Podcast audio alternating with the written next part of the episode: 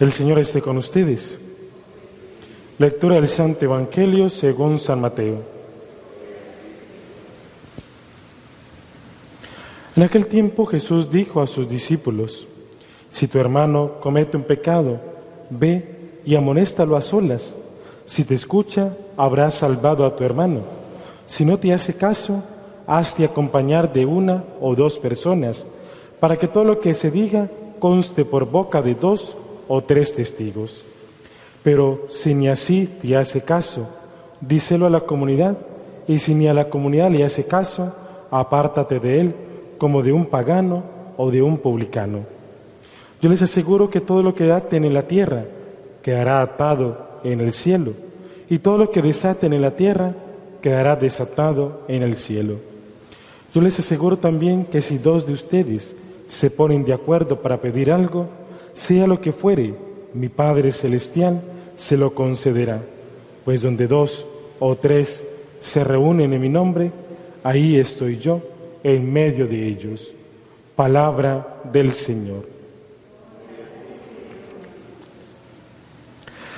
La primera lectura del profeta Ezequiel es una profecía de este profeta, de este gran profeta de Israel, pero es un poco fuerte las palabras de esta profecía, además del destino, el desenlace que se narra para, Jerusalén, la ciudad de Dios, a ejemplo de la destrucción de Sodoma y Gomorra. Pero hay un mensaje de esperanza, especialmente para aquellos que aborrecieron el mal. Estos fueron marcados y por un ángel y el otro, el otro ángel que iba detrás destruyendo y aniquilando no los tocaba. Y estos que fueron marcados aborrecían el mal. Ahí es donde consiste el camino de santidad.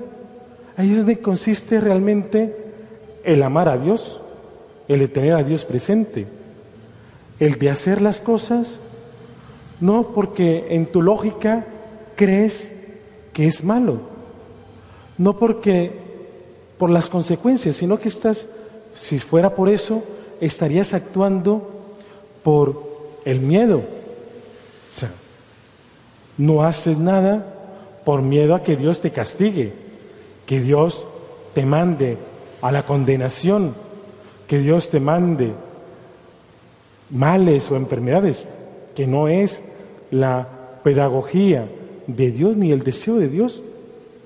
Se lo proponía a los niños este mes pasado de julio, que tenía las primeras comuniones aquí en la parroquia, y cuando los confesaba, les explicaba los cinco pasos, bueno, les recordaba, porque esto ya se los había explicado las catequistas, los cinco pasos para una buena confesión.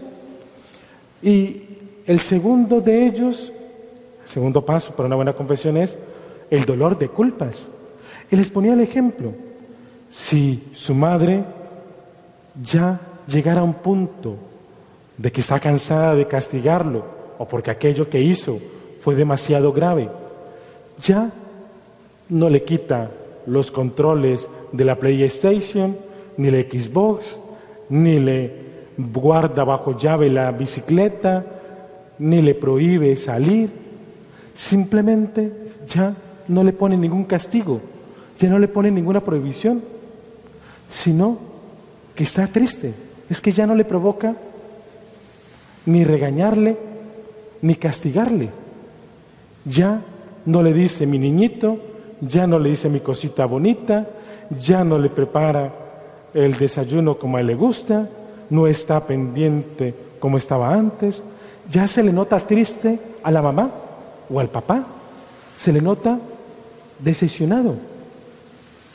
Y le decía, a que este es el peor castigo que te pueden dar tus padres, el de sentir que les has fallado, de que le has defraudado la confianza, de que ya no, el trato ya no es el mismo, que hay algo que se ha roto. Yo creo que Esto es el, una verdadera forma de entender lo que es el dolor de culpa, el dolor de corazón, el dolor de pecar. No que Dios nos castigue, sino que Dios está herido por nuestro pecado. Le hemos hecho sufrir, le hemos hecho daño. Y eso es bastante castigo para nosotros, bastante sufrimiento el de saber cómo está Dios después de lo que yo he hecho. Ese sentir, ese asco, esa repugnancia por el pecado. Santa Catalina de Siena, como otros tantos místicos, sufrieron grandes crisis espirituales, grandes tormentos, tentaciones, sacudidas por el demonio. Y ella le preguntaba a Jesús que por qué le había permitido experimentar todo aquello, que dónde estaba cuando lo necesitaba. Y Jesús en una de estas revelaciones a Santa Catalina le decía, ¿y qué sentías cuando eras tentada? ¿Qué sentías cuando te sacudía el demonio?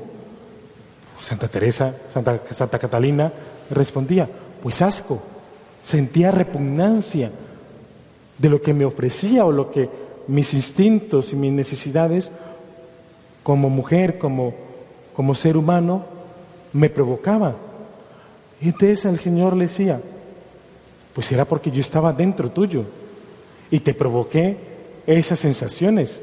Si no, no hubiera sentido esa repugnancia por el pecado, porque yo estaba dentro tuyo, pudiste sentir eso y rechazar el mal y vencer la tentación.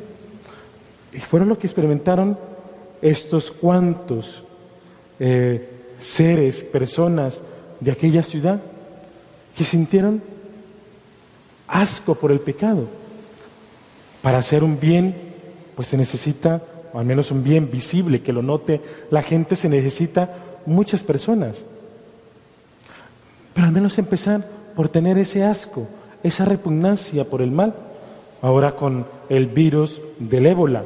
Gracias a esto, pues los medios de comunicación han tenido que enfocar las cámaras a estos misioneros, que lastimosamente acaba de morir el padre español contaminado por el virus, que el gobierno español lo llevó hasta España para curarlo, pero por demora de un suero no se pudo salvar.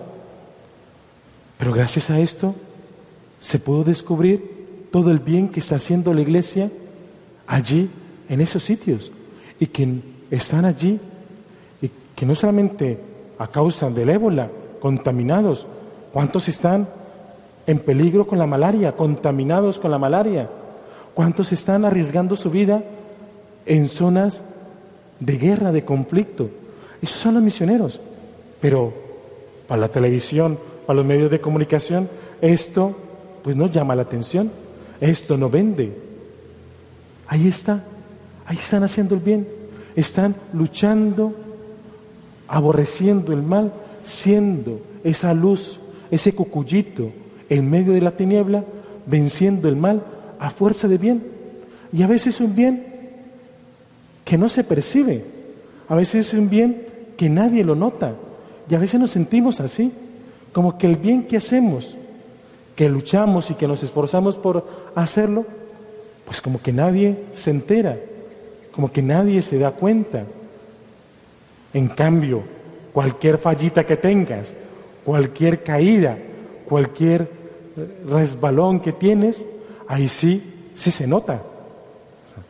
Tienes un vestido blanco y todos se fijan en la pequeña mancha del desayuno que te manchaste de café o de chocolate, pero no ven que el resto del vestido está blanco.